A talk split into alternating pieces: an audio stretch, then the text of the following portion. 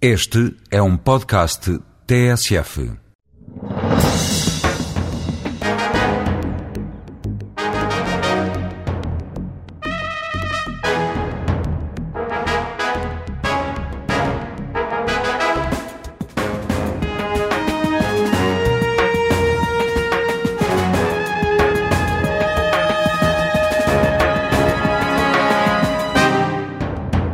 Dia, Dr. Luís Filipe Menezes. Obrigado por estar connosco neste programa do Diário de Notícias e da TSF.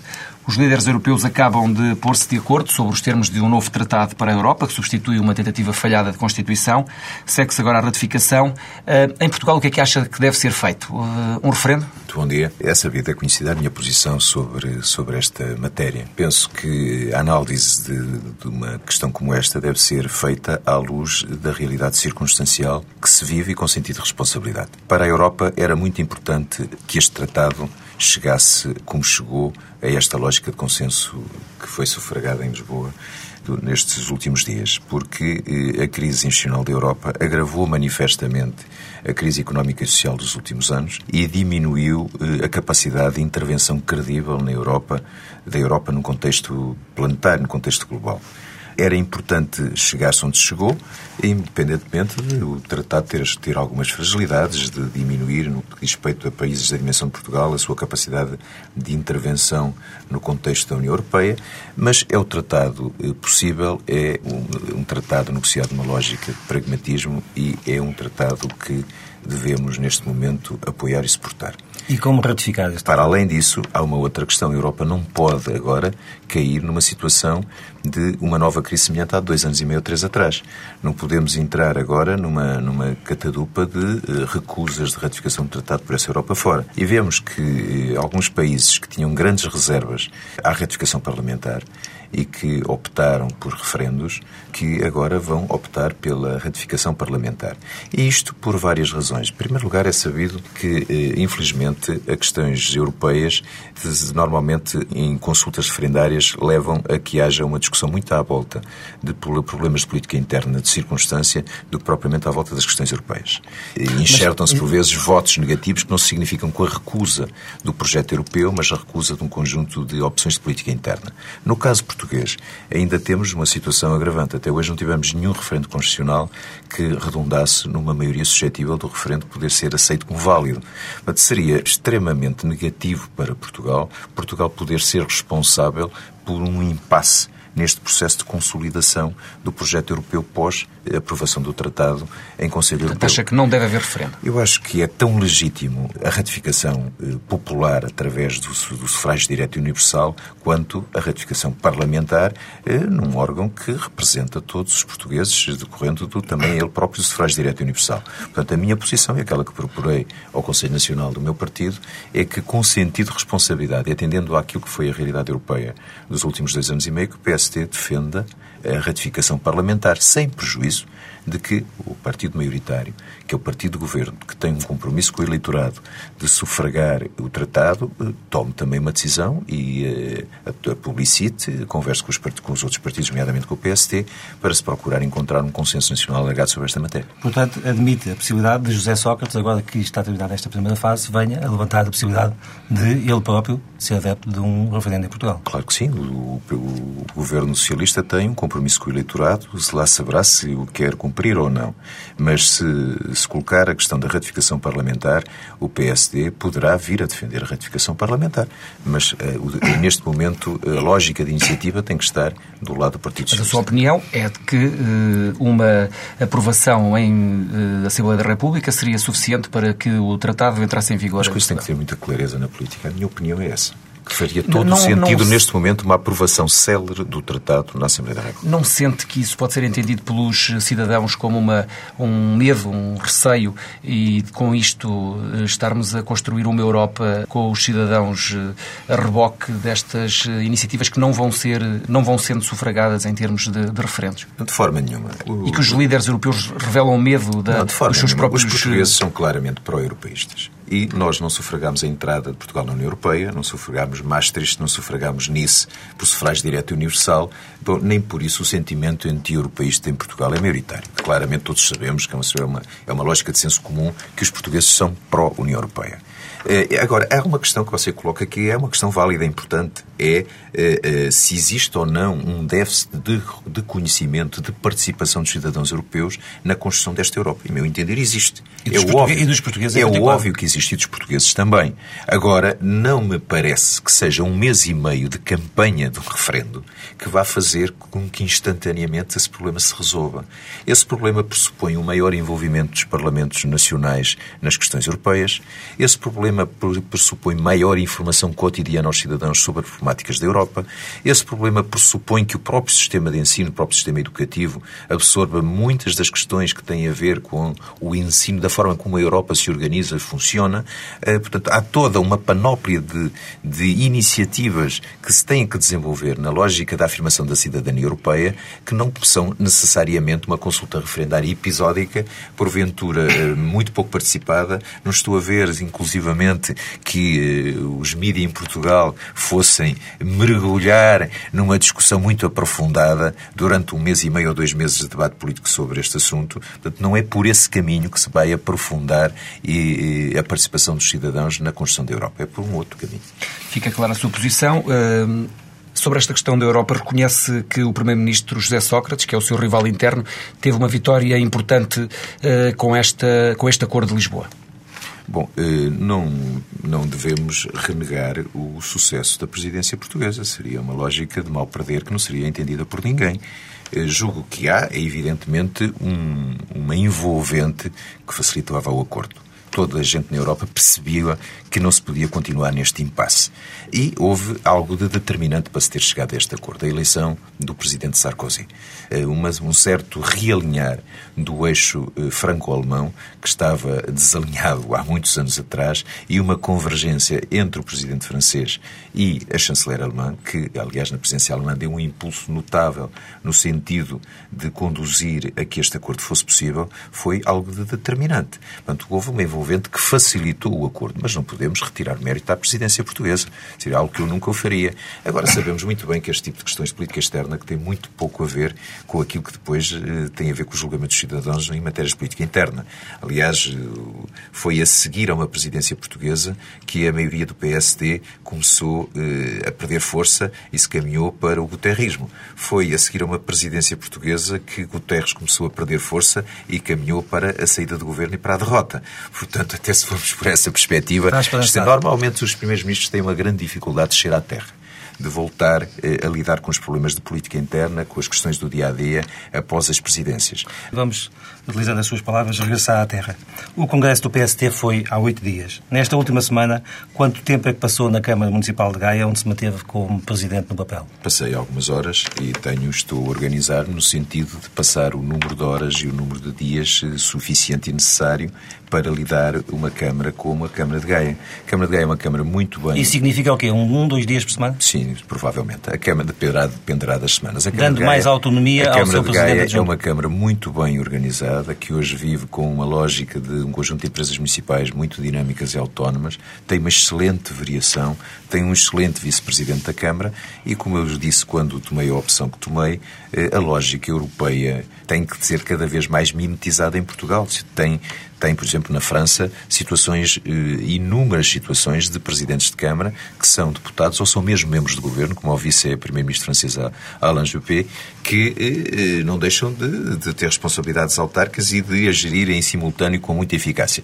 É perfeitamente possível e ainda hoje já houve duas grandes inaugurações em Gaia. Eu não estou lá. Bom, mas as inaugurações estão a acontecer. Para a semana já estarei noutras. O senhor não está no Parlamento, não faz parte do Conselho de Estado, é apenas Presidente da Câmara de, de Gaia está reduzido a fazer a oposição nos média? Não, não sou apenas Presidente da Câmara, sou Presidente do PSD. Sim. Bom, e o Presidente do PSD, porque dado eh, o caldo civilizacional em que vivemos, tem a visibilidade suficiente para fazer oposição. Evidentemente que se pudesse estar no Parlamento, estaria no Parlamento. Não, não posso estar. Mas temos no, no, na nossa história democrática recente eh, quatro anos de liderança do Partido Social Democrata, com o líder Marcelo Rebelo de Sousa, de sucessos políticos evidentes, concretos. Sucessos em dois referentes constitucionais, sucessos num processo importante de revisão constitucional, um bom, excelente resultado em eleições autárquicas e só não arredondou em vitória em eleições legislativas ou num grande resultado nas eleições legislativas porque houve uma crise que teve a ver com a construção da Aliança Democrática e Marcelo Rebelo de Sousa não foi a votos. Portanto, está perfeitamente demonstrado que é possível ter uma liderança efetiva e ter resultados eh, numa lógica em que o líder não está no Parlamento. Tem um excelente grupo parlamentar, tem um excelente líder parlamentar e temos que aproveitar as virtualidades até decorrentes desta situação.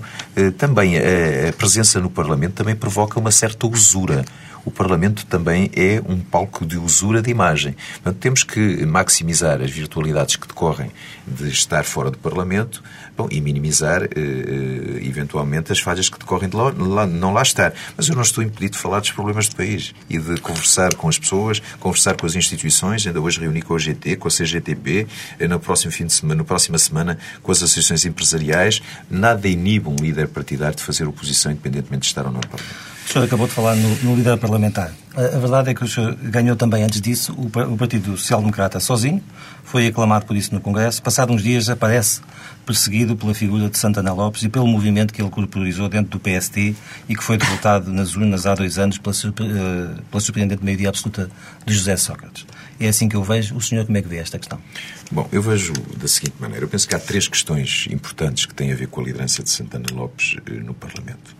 A primeira questão tem a ver com o facto de não ser vulgar um ex-primeiro-ministro em Portugal ocupar funções político-partidárias de primeira linha.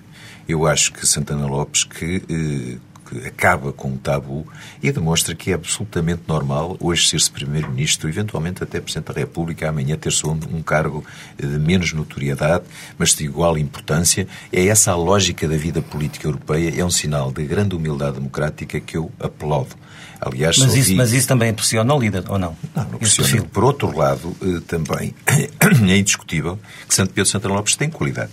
Tem qualidade, tem experiência política, tem combatividade, tem carisma, eh, teve vitórias importantes ao serviço do PSD, pois não ganhou umas eleições legislativas, mas teve outras vitórias importantes e transporta para o Parlamento essa, eh, essa vitalidade, essa força, essa experiência. Finalmente, uma questão que foi muito discutida, a questão de que a liderança de Santana Lopes poderia fazer com que se revisitasse o passado, os tais meses de liderança de Santana Lopes no governo. Eu, eu desejo, como líder do PSD, que se revisite esse passado e que se revisite esse passado no Parlamento. Porque revisitar o passado é revisitar estes 12 anos da democracia portuguesa, que eram os 12 anos que se devia ter preparado o, o Estado para a competitividade no mundo global, nesta União Europeia de portas abertas. Mas essa, essa e destes 12 anos interessa aos portugueses. E destes não interessa muito, interessa muito. Destes 12 anos, o Partido Socialista governou durante nove anos e com conjunturas muito favoráveis, com crescimento económico na Europa e no mundo, com o apoio institucional dos presidentes da República, com maiorias monoclores estáveis no Parlamento, com fundos comunitários arrotos. Portanto, se interessa o passado, interessa, porque permanentemente o Partido Socialista eh, quer dizer e afirmar afirmar que esta situação de resultados medíocres da sua governação decorrem de uma herança, de uma má herança de governos do PST.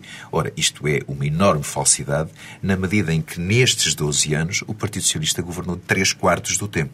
Portanto, se os resultados da governação são medíocres, eles devem-se fundamentalmente não... à falta de qualidade da governação socialista. Mas não vai centrar a intervenção política do PSD na, na análise do passado.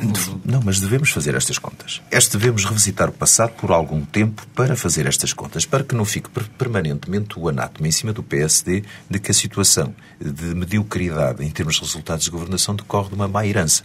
A herança não foi má atendendo às circunstâncias em que o PSD governou. Não podemos esquecer que o PSD governou no auge da crise económica e social da Europa, a mais grave dos últimos 50 anos, com um pacto de estabilidade draconiano que exigia medidas de equilíbrio financeiro quase instantâneas, no auge do terrorismo internacional e de todas as turbulências que ele provocou bom, e durante um período muito limitado. Portanto, temos que ficar claro, a responsabilidade é por inteiro da situação que decorre dos maus resultados que o país neste momento apresenta, são responsabilidade do Partido Socialista. E é bom repor esta verdade, pois vamos começar a falar do futuro, daquilo que são as políticas erradas deste governo e daquelas que o PSD deve contrapor. Sente, saiu do Congresso do PSD com a sensação de ter o partido na mão, Ou sente a pressão de pessoas como Alberto João Jardim, que até lhe deu quase que um prazo para mostrar serviço, uh, senão, disse ele, o PSD teria de encontrar alguém que fosse, em 2009, às urnas com, contra o, o, o engenheiro José Sócrates? Eu estou habituado a essa pressão. Eu só sei ganhar. Ganhei eleições eh, na terceira maior cidade do país, três vezes com maioria absoluta, e nem sequer se deve desvalorizar isso, porque estamos a falar de 300 e tal mil eleitores, tantos eleitores quanto existem no Luxemburgo, Portanto, e que votam em eleições nacionais normalmente num sentido oposto daquele que é o das cores do PSD. Mas uh, eu sou realista e aceito exatamente uh, uh, o enquadramento das circunstâncias em que estou a intervir. Aquilo que vai eh, fazer com que o PS esteja ou não unido, não, esteja ou não mobilizado, é uh, o sucesso da minha liderança. São os resultados cotidianos da minha liderança. É aquilo que os cidadãos, os militantes, os simpatizantes, os portugueses em geral, começarem a interiorizar sobre as possibilidades que nós temos de vencer as eleições daqui a dois meses, daqui a três meses, daqui a seis meses, daqui a um ano. Isso é que vai decidir. Não é a opinião pessoal de, deste ou daquele companheiro meu de partido, por mais importante. Gostou-lhe ouvir essas palavras de. Não, mas perfeitamente normal. Eu defendo um partido estendido, um partido aberto, em que cada um deva dizer aquilo que pensa, ou às vezes até aquilo que não pensa, de acordo com os seus interesses eh, pessoais e o seu projeto político individual. Um partido aberto, estendido, onde tudo se possa dizer e afirmar. Bom, e depois existe quem manda, quem lidera, e acho que todos esse, esses ruídos parasitas de fundo desaparecem quando uma liderança é firme, quando uma liderança é forte e quando uma liderança se afirma. Portanto, se daqui a um ano existir esse ruído de fundo, bom, é porque eu não fui capaz de me afirmar. Esse ruído de fundo estende-se a outras pessoas que não apenas o seu companheiro Alberto João Jardim, eh, também a Pacheco Padeira, também a Marcelo Rebelo Sousa. Eh, este ambiente de crítica que tem enfrentado nos primeiros tempos no PST incomoda-o? Não, de forma nenhuma estimula. Bom, e também temos que desvalorizar algumas críticas. Algumas críticas são constantes, elas são durante 20 anos, elas atravessam todas as lideranças do partido, as que têm sucesso, as que têm sucesso. Portanto, não têm um valor específico muito forte quando são dirigidas a mim. Foram dirigidas quanto ao Dr. Cavaco Silva, foram dirigidas a Fernando Nogueira, a Santana Lopes, a Durão Barroso. Portanto, o que valem. Mas, para mim, sinceramente, não me incomodam e acho que o importante é, são os resultados. Vamos ter daqui a uns meses, lá para o princípio do ano, eu acho que o PSD já vai estar muito pujante, muito crente, muito mobilizado. Bom, e nessa altura, julgo que mesmo eh, quem discorde e que tem o direito de continuar a afirmar a sua discordância, não incomodará eh, o líder do PSD e os seus militantes. Deixe-me refletir sobre a composição da direção do PSD. Ribal Esteves, Fernando Seara e Mendes Botas são autarcas, Ângelo Correia e Luís. Mendes Bota não é. Uh, Ângelo Correia e Luís Fontoura estiveram tempos uh, ligados a Balsemão, Martins da Cruz e Vicente Barreiras uh, são dados como próximos de Dom Barroso, a cujo, a cujo governo pertenceram. Rui Gomes da Silva sempre foi visto como um homem de Santana Lopes. Duarte Lima foi do governo de Cavaco Silva. Zita Seabra esteve com Marcos Mendes. Dá-se até a extrema curiosidade de Fernando Seara ter sido secretário-geral do CDS quando Zita Seabra era uma pupila de Álvaro Cunhal. Eu pergunto-lhe que lógica é que há na equipa que o senhor constituiu? É uma lógica de aproveitar que pessoas que são muito experientes, que, tivem, que têm experiências em, em, vertentes diversificadas da afirmação pública, bom, e constituem um elenco, em meu entender, de muita qualidade. Bom, também poderia dizer que todos esses estiveram com Cavaco Silva, por exemplo. Todos em conjunto estiveram com Cavaco Silva. Ninguém fazia essa análise. Dizem que vinham uns dali, outros da colar. Cita Seabra ou Fernando Seara aderiram ao PSD no tempo da liderança do professor Cavaco eu, Silva. Eu pergunto-lhe se estas suas escolhas pretenderam também ligar o partido. Também tiveram essa função. Tive a preocupação de compaginar dois objetivos. Um, eh, de criar eh, uma situação de unidade que decorria de escolher pessoas que tinham trabalhado com líderes diversos em momentos diferentes da vida do partido. E, para além disso, pessoas que têm qualidade, que têm qualificação, que têm experiência, que têm notoriedade. Portanto, julgo que, eh, repare que eu não vi críticas à Constituição da minha equipa. Isso é um bom sinal. Eh, poderei não ter ouvido tantos elogios quanto desejava, mas críticas elas não existiram, que significa que a equipa é boa e que, à partida, merece crédito e confiança. Já disse também, Pedro Santana Lopes vai ser um dos elementos desta sua equipa uh, no Parlamento. Uh, já justificou a, escolha também, mas não sente que, estando o, o Dr. Pedro Santana Lopes no Parlamento, Parlamento e agora a partir de janeiro, de 15 em 15 dias, em debate público com o Primeiro-Ministro, que isso possa apagar, por um lado, a sua, a sua intervenção como líder e, por outro, hum, fazer de, do PSD um partido com duas cabeças? Olha, eh, quando nós queremos tirar conclusões num determinado tipo de sentido, eh, podemos esgrimir mil argumentos nesse sentido. Eu poderia esgrimir mil argumentos no sentido oposto. Por exemplo, não é por, por haver eh, líderes, líderes políticos, líderes partidários, líderes parlamentares muito contundentes no debate com o Primeiro-Ministro que, o senhor, que, que a afirmação política do Sr. Presidente da República se apaga na sociedade portuguesa. Porque tem um peso institucional, tem uma lógica de exercício de poder, tem uma qualificação. Sim, mas tem um campo próprio. Tem uma aqui, qualificação no Parlamento há intervenções Exatamente, está aí de encontro ao que eu quero dizer. O Presidente do PSD tem que encontrar o seu campo próprio de intervenção. E se encontrar o seu próprio campo de intervenção, pode ter a ganhar com essa circunstância. Porque eh, o, o debate parlamentar, nomeadamente o debate parlamentar mais repetido que vai existir eh, face às últimas alterações de funcionamento do Parlamento, também provoca uma usura de imagem. Uma usura de imagem do próprio Primeiro-Ministro. E, portanto, eh, não é despiciando o facto de existirem outros agentes políticos, em nome do líder do PSD, a provocar esse desgaste, poupando o líder da oposição. Eh, a oposição tem que deixar de ser feita numa lógica do permanentemente dizer mal, do permanentemente dar as más notícias, do permanentemente chamar a atenção só para o que é negativo. O líder da oposição tem que também colocar-se muito na posição de ser um mensageiro de esperança, de boas notícias, de afirmação de alternativas eh, positivas eh, de, de, dirigidas, desenvolvidas por um outro caminho. E se calhar esse é o tal espaço próprio que vai é que ganhar corpo. Como é que pensa materializar essa intervenção? Ou esse, como é que desenha esse seu campo? Bom, isso seria dar ao, ao, ao engenheiro José Sócrates, neste momento, condições para contraditar o exercício da afirmação do líder da oposição. Vamos, vamos nos próximos meses, mostrar como é que isso se faz. Uh, terá dito já o Dr. Luís Filipe Menezes que nos primeiros meses de 2008 apresentaria nomes para a Câmara de Lisboa e para uh, o Parlamento Europeu, portanto, os número um a cada uma destas eleições. Julgo que isto terá sido dito Durante por si. o ano 2008. Uh, Dr. Pedro Santana Lopes, chegando ao fim deste, deste período, pode ser candidato à Câmara de Lisboa de novo? Eu não sei porque tem essa fixação do Dr. Pedro Santana Lopes, mas o Dr. Pedro Santana Lopes é um quadro excelente do PSD. Eh, agora, aquilo que eu posso dizer é que a Câmara de Lisboa é uma preocupação do líder do PSD. É uma preocupação porque eh, é muito importante eh, liderar a capital do país e a maior cidade de Portugal, onde estão cerca de 600 mil eleitores. Daí decorre a capacidade de gerar quadros políticos qualificados depois para o combate político nacional, ajuda a afirmar um projeto político nacional e depois temos os resultados das eleições intercalares em Lisboa que demonstram que há uma enorme janela de oportunidade para o partido, não só em termos de cidade de Lisboa, mas em termos nacionais.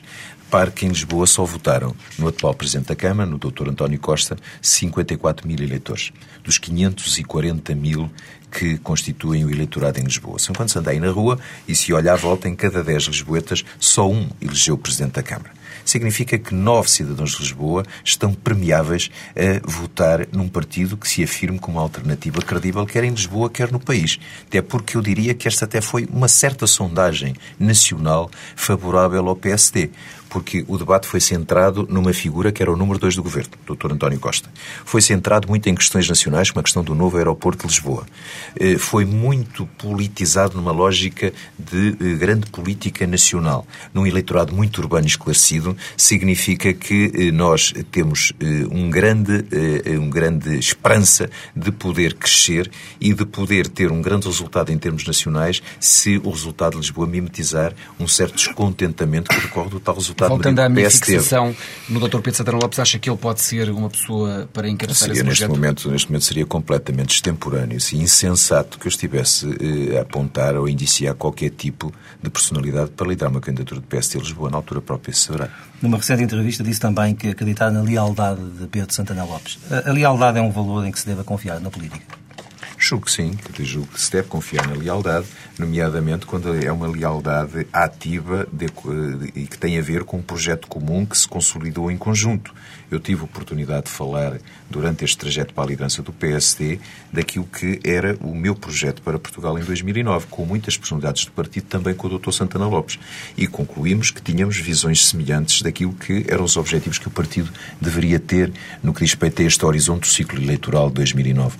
Ora, se havendo consonância de perspectivas, o valor da lealdade é um valor fundamental porque é alicerçado em circunstâncias concretas, na visão concreta de um percurso que se tem pela frente. Para além de que o Dr. Santana Lopes, estamos de novo a falar do Dr. Santana Lopes, mas o Dr. Santana Lopes tem um percurso de convergência e de apoio na, numa posição muito semelhante com o Durão Barroso no ciclo político anterior e julgo que isso fala a seu favor. A lealdade que teve com o Dr. Durão Barroso penso que não será muito diferente daquela que vai ter comigo. Deixamos então uh, o Partido Social Democrata e vamos ao, ao país. O que é que uh, pensa do Orçamento uh, de Estado para 2008? O Orçamento de Estado para 2008 é um Resumidamente, se for possível. muito preocupante. E repare que nem ou não é o PSD que diz que ele é preocupante. Foi o Sr. Presidente da República que indiciariamente o afirmou quando falou do frustre e preocupante eh, crescimento económico do país. Foram empresários como Belmiro de Azevedo, quando dizem que este orçamento é um orçamento caseiro, sem ambição, limitado, provinciano até. Bom, eh, e eh, o que é que este orçamento já traduz? Traduz que pela primeira vez em Portugal vamos ter quatro anos, uma legislatura completa de divergência com a União Europeia do ponto de vista de crescimento económico. Durante quatro anos vamos afastar da União Europeia em termos de criação de riqueza. Ora, isto é muito preocupante. Tão mais preocupante quanto a envolvência, eh, quer dos países que estão à nossa volta na União Europeia, quer a envolvência internacional, é uma envolvência de crescimento económico, em alguns casos bem robusto. Até a primeira vez que isto acontece. Temos o mais frágil crescimento económico da União Europeia. Eh, temos, pelo oitavo ano consecutivo, uma descida previsível dos salários reais temos uma carga fiscal elevadíssima, que atinge já de cerca de 38% do produto interno bruto e que asfixia os cidadãos individuais, as famílias, eh, as empresas. Eh, temos um desemprego galopante que pela primeira vez em 20 anos ultrapassou o nível de desemprego da nossa vizinha Espanha. Bom, eh, temos uma situação de cerceamento de liberdades a dar um caldo de cultura a tudo isto de extrema angústia e desconforto democrático. Portanto, este orçamento é o orçamento que traduz que houve um falhanço da política económica deste governo. Inclusivamente a questão mais emblemática, que é aquela que todos os dias se atira aos olhos dos portugueses, que é a de, de haver um déficit orçamental que, a, que caminha no sentido do equilíbrio de, das finanças públicas, mesmo aí há, há uma grande, temos que ter uma grande preocupação. Porque esse equilíbrio orçamental está a ser feito estritamente à custa da receita fiscal, não sendo feito à custa da promoção do crescimento económico, nem feito à custa da diminuição da despesa pública. Se olharmos para os valores que se apontam para a evolução da despesa pública neste orçamento, verificamos que estamos numa desaceleração do processo de consolidação orçamental. Dizer, o Estado pediu durante estes dois anos e meio aos portugueses para viverem com salários mais baixos. Congelou salários aos funcionários públicos. Pediu sacrifícios aos pensionistas. Aumentou todo o tipo de impostos. Aumentou os medicamentos, o acesso à saúde, o acesso à educação. E depois ele vem demonstrar que foi incapaz de poupar, incapaz de diminuir a sua despesa corrente e foi incapaz de promover o crescimento Estou económico. Estamos perante uma fraude. Deixe-me só dizer-lhe que uh, no combate ao déficit uh, o governo tem tido uh, uma, uh, um desempenho positivo. Uh, e em relação àquilo que estava a dizer, que o combate ao déficit tem sido uh, conseguido, sobretudo à, à custa de, das receitas fiscais, eu lembro as recentes palavras, uh, explicações técnicas do Ministro das Finanças, que apresentou resultados que ainda não foram contestados tecnicamente e em que, dos 3.1 em que o, déficit, que o déficit melhorou em relação ao desempenho verificado no final de 2005, só 0.7 é que são efetivamente da subida das receitas, os outros 2,4 resultam da efetiva descida da despesa. Isto uh, são, são, são, são factos, são dados? Não são dados, não é isso. Olhe, olhe para, o, para, para a evolução da despesa de 2007 para 2008.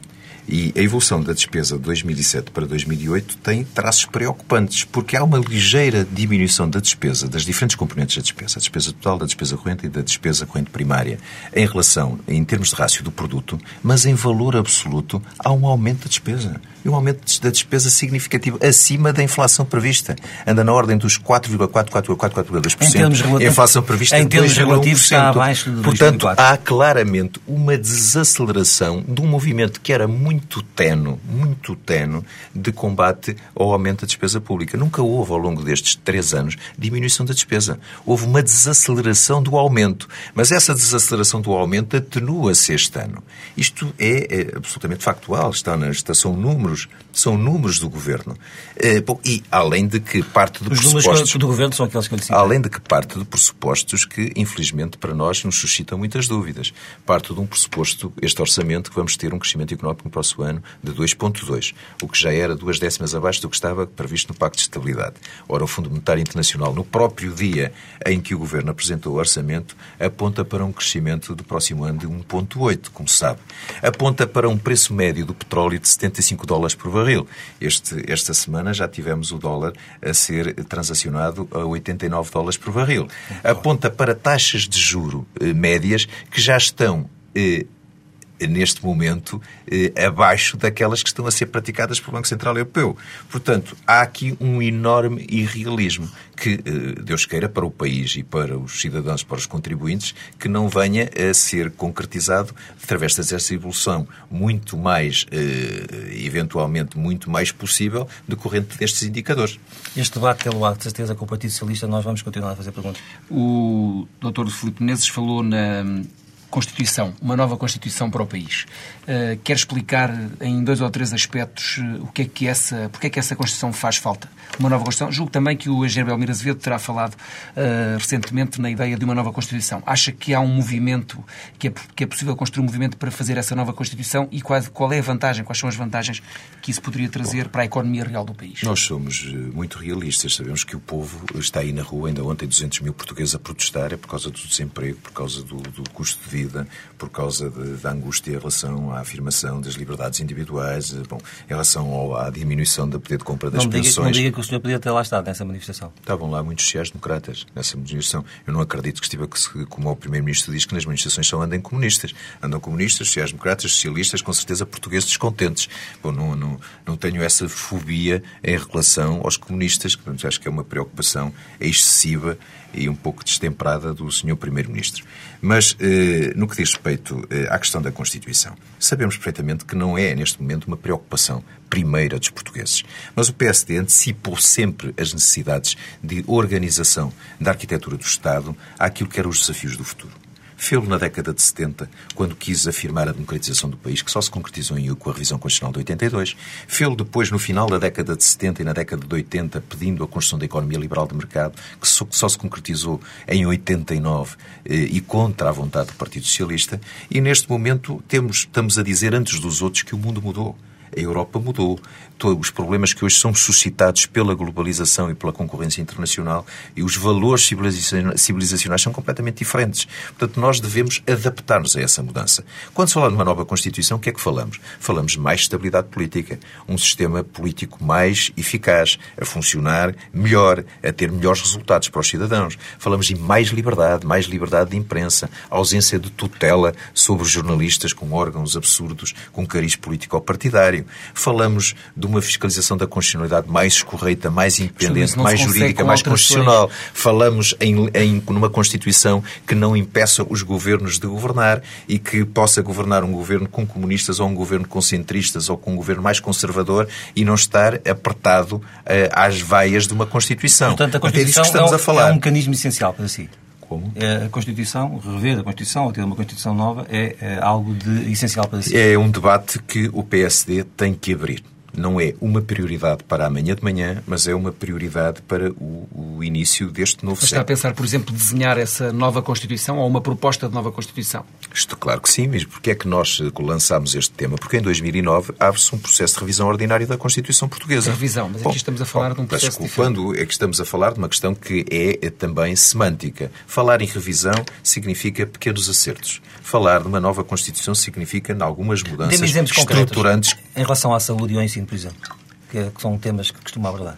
Eh, em relação à saúde e ao ensino, uma questão concreta. Temos que padronizar de uma forma absoluta que, se sendo, e eu sou um defensor do Estado Social Europeu e defensor do princípio da universalidade e da eh, gratuitidade tendencial do serviço público, que o serviço público pode ser prestado em paridade pelo setor público e pelo setor privado.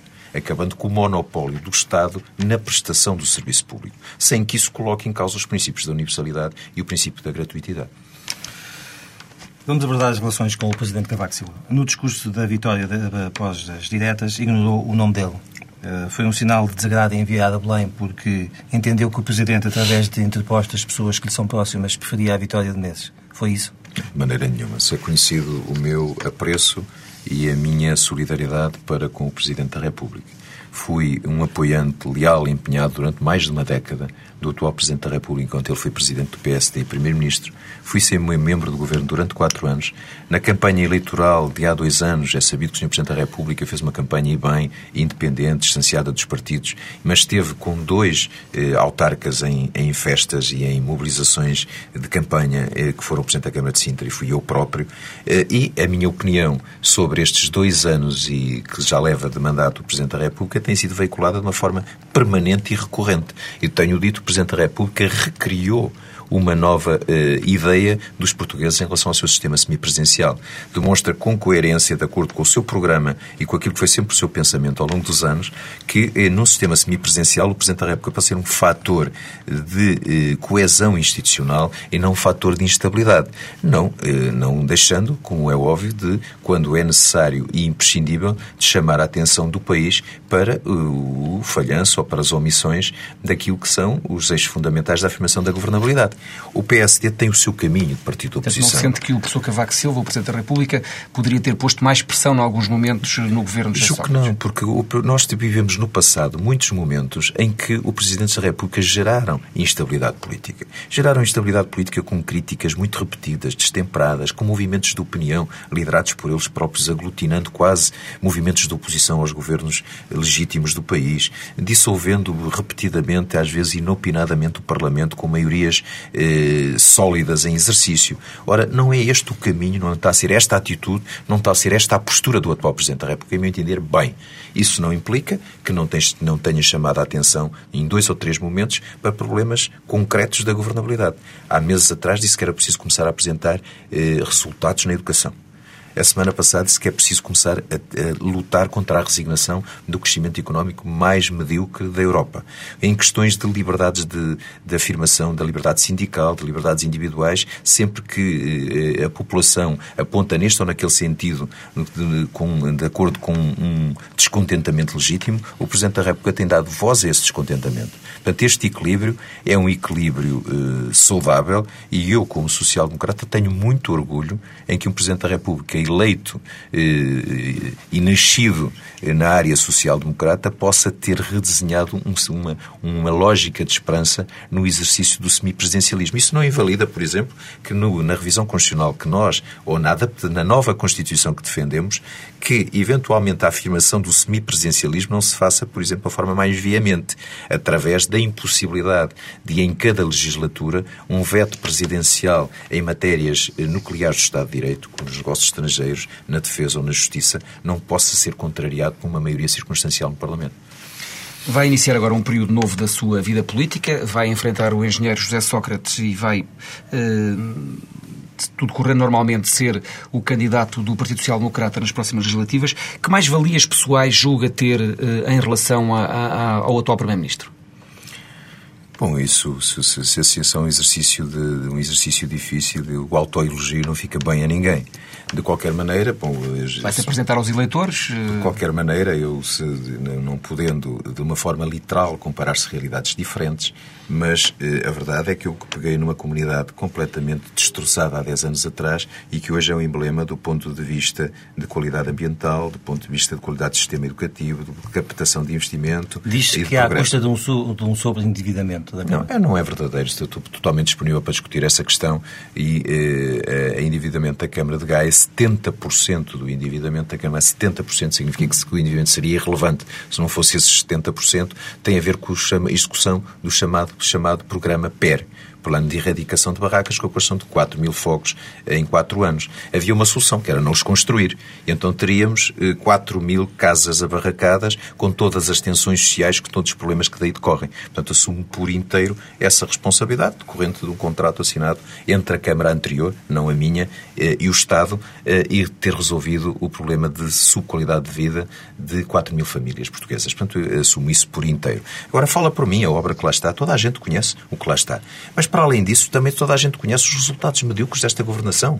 Quem é que pode aplaudir um país que em quatro anos cresce a um terço da média europeia, a metade da média europeia, a um sexto da média dos, dos, dos novos países da adesão? como é que esse país conseguiria crescer com uma média superior. Portanto, é isso que lhe vão perguntar. Ainda não fez essa pergunta, Vou posso responder. Posso lhe responder. Ah, bom, há uma questão que é fundamental. Não, há, eh, não pode haver crescimento económico sem haver investimento. Investimento, bom investimento, investimento privado, mas também investimento público.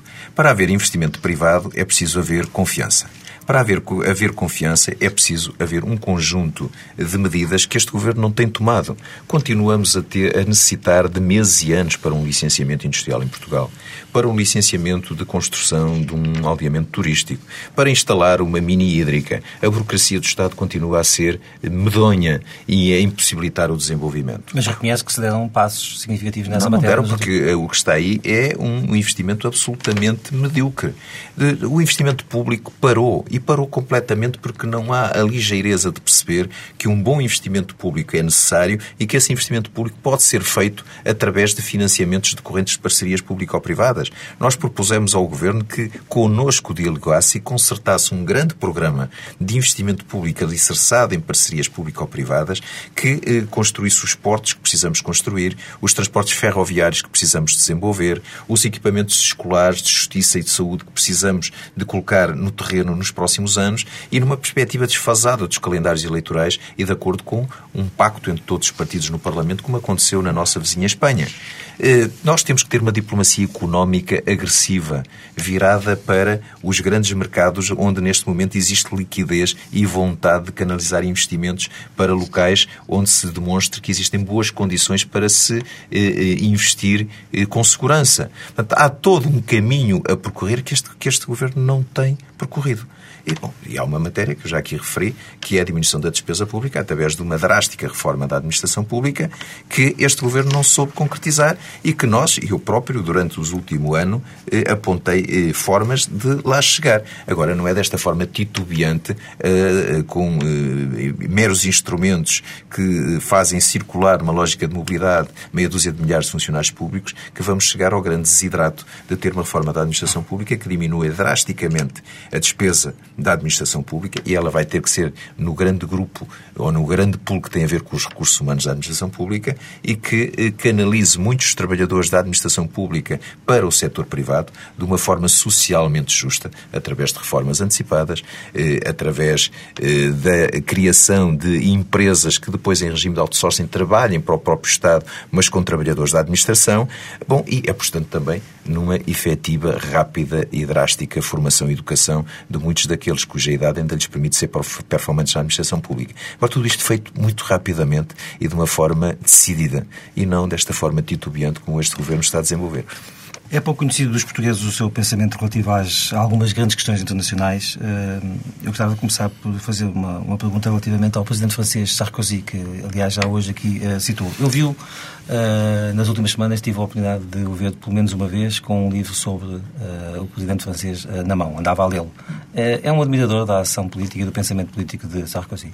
Sou. Penso que depois de, da queda do Muro de Berlim, que caímos eh, numa situação pantanosa em termos internacionais. E com a ideia que as ideologias que já não faziam sentido, que os valores já não eram referências e que bastaria uma lógica de gestão eh, tecnocrática alicerçada eh, em padrões muito semelhantes, independentemente do país e das circunstâncias em que se estava a governar, no fundo já não era preciso mais política e políticos. Ora, eu penso que com Sarkozy regressa a política à liderança dos países dos Estados. Também se revê e... naquela, na, na, na, naquela estratégia dele de levar uh, digamos, a direita uh, um bocadinho mais para já ia, já ia chegar exatamente a esse ponto. Acho que houve uma tentativa na Europa, nomeadamente protagonizada pelo Sr. Blair, de fazer com que fosse a esquerda a deslocar-se no sentido da direita. E governando. Que é uma, é uma das críticas que o Primeiro-Ministro Sócrates ouve muitas vezes. E governando, eu penso que o Primeiro-Ministro vai na linha do Sr. Blair, embora lhe falte muito do que tem o Sr. Blair, mas na linha de eh, acreditar que a competitividade eh, das economias europeias se constrói destruindo direitos sociais e eh, apostando nos recursos que decorrem da destruição dos direitos sociais para reinvestir na economia. Eu penso que o caminho deve ser um caminho oposto. Deve ser apostar numa economia liberal de mercado forte e agressiva para manter os direitos sociais. Eu penso que é esse o caminho de Sarkozy. Sarkozy afirma os valores eh, que têm a ver com a afirmação individual, com a mobilização da economia liberal, para depois eh, ter possibilidade de afirmar políticas sociais do centro-esquerda. Eu julgo que é um caminho inverso e é o caminho correto. Se fosse Primeiro-Ministro, tinha recebido uh, o Dalai Lama? Eu gostaria de o ter recebido, mas olhe, se como líder da oposição recebia-o com certeza. Bom, e eu acho que às vezes há eh, momentos em que o líder da oposição tem que fazer aquilo que, porventura, o Primeiro-Ministro, às vezes, quando mesmo desejando fazer, não o pode fazer. Mas se fosse Como líder da oposição, ter-lo-ia recebido. E acho que temos que caminhar para um mundo em que o pragmatismo que decorre da defesa dos interesses do Estado não pode alienar princípios fundamentais. Vamos a ver como, por exemplo, a Grã-Bretanha se está a, a, a comportar no, no que diz respeito ao, à fé Mugabe. Bom, em que há, independentemente de uma afirmação afirmação de princípios eh, de uma forma muito veemente. Aliás, para um partido que é um partido social-democrata, nem sequer um partido conservador. Bom, e portanto julgo que não se deve-se, tanto quanto possível, compaginar a defesa pragmática dos interesses do Estado com eh, a defesa de princípios. E, eventualmente, puder-se sempre encontrar formas diplomaticamente mais ajustadas para resolver esses problemas. Mas já percebi, às vezes pode não já percebi ser, que um líder da oposição tem, tem, espaço para ter princípios, se fosse Primeiro-Ministro também não, não teria pode, recebido. Não, o Primeiro-Ministro responde pelo Estado e pelo Governo. Portanto, não e, teria recebido não, também? Pode, pode, podia recebê-lo eventualmente. É uma Sim questão que devia ser analisada. Se me quer, de acordo com a minha consciência, Sim. com a minha convicção, eu tenderia a recebê-lo. Mas admito que, eventualmente, poder, pudesse encontrar soluções eh, eh eventualmente híbridas em que um vice-primeiro-ministro, um ministro de Estado, Mas com pudesse isso colocaria, receber, pudesse colocaria uh, indo para a política real, colocaria em causa acordos que existem entre Portugal e a China. A situação de Macau poderia eventualmente também ser prejudicada com uma situação dessas com esses dois uh, lados da balança, tenderia mesmo assim uh, a receber uma figura como o Claro que não é, não é muito, não é muito, uh, muito correto colocar as questões dessa maneira. Portanto, uma coisa é ser líder da oposição, outra coisa é ser primeiro-ministro. E o primeiro-ministro tem que analisar um conjunto de circunstâncias, um conjunto de informações, por vezes algumas inclusivamente confidenciais, que não são do conhecimento público, para tomar uma decisão. Agora, eu estou a dizer um princípio geral. O princípio geral é que serve tanto quanto princípio, como, tanto quanto possível, compaginar aqui aquilo que é o pragmatismo e o realismo de defesa do interesse do Estado e do interesse, do interesse global de uma comunidade com princípios e valores que não podem ser postergados a todo momento. Quanto é que gastou na, na campanha para as diretas e quem é que o financiou, para além daquele seu amigo que lhe emprestou o avião para a, a, a polémica deslocação aos Açores? Polémica não, absolutamente normal, voltaria a ir amanhã, não tenho nenhum tipo de prurido. Polémica à sua volta, para Não tenho nenhum prurido em alienar. Aliás, eu penso que é preciso fazer alguma pedagogia nessa hipocrisia nacional. Já fez. Quanto é que, Por... custou, quanto é que custou essa campanha? Eu não tenho valores, tenho diretor de campanha, mas eu julgo que o valor hum. aproxima, julgo que um valor andará à volta de um valor à volta dos uh, eh, 150 mil euros, imagino. Só? Sim. Muito rapidamente. Tem casa em Lisboa? Ainda não. Vai ter. hotel. Vai ter. Tenciono, porque tenciono ficar cá nos próximos 10 anos, portanto, eh, tenciono ter casa em Lisboa. Quantas línguas é que fala? Falo quatro línguas. Com português, saber? claro. Com português. Quais são as outras? Falo português, inglês, francês, espanhol. Luís Filipe Menezes, o que é que sentiria se no último congresso alguém lhe tivesse chamado populista, nortista e liberal em part-time? Achava bem. Achava que era um direito. Se alguém fizesse isso com convicção, era um direito de afirmação de uma perspectiva crítica em relação à minha, ao meu posicionamento, à minha intervenção política. Eu sou muito tolerante. Doutor Luís Menezes, obrigado por estar neste programa da TSF e do Diário de Notícias. Foi a primeira edição do Discurso Direto. Voltaremos no próximo domingo com uma entrevista ao escritor José Saramago. Bom dia.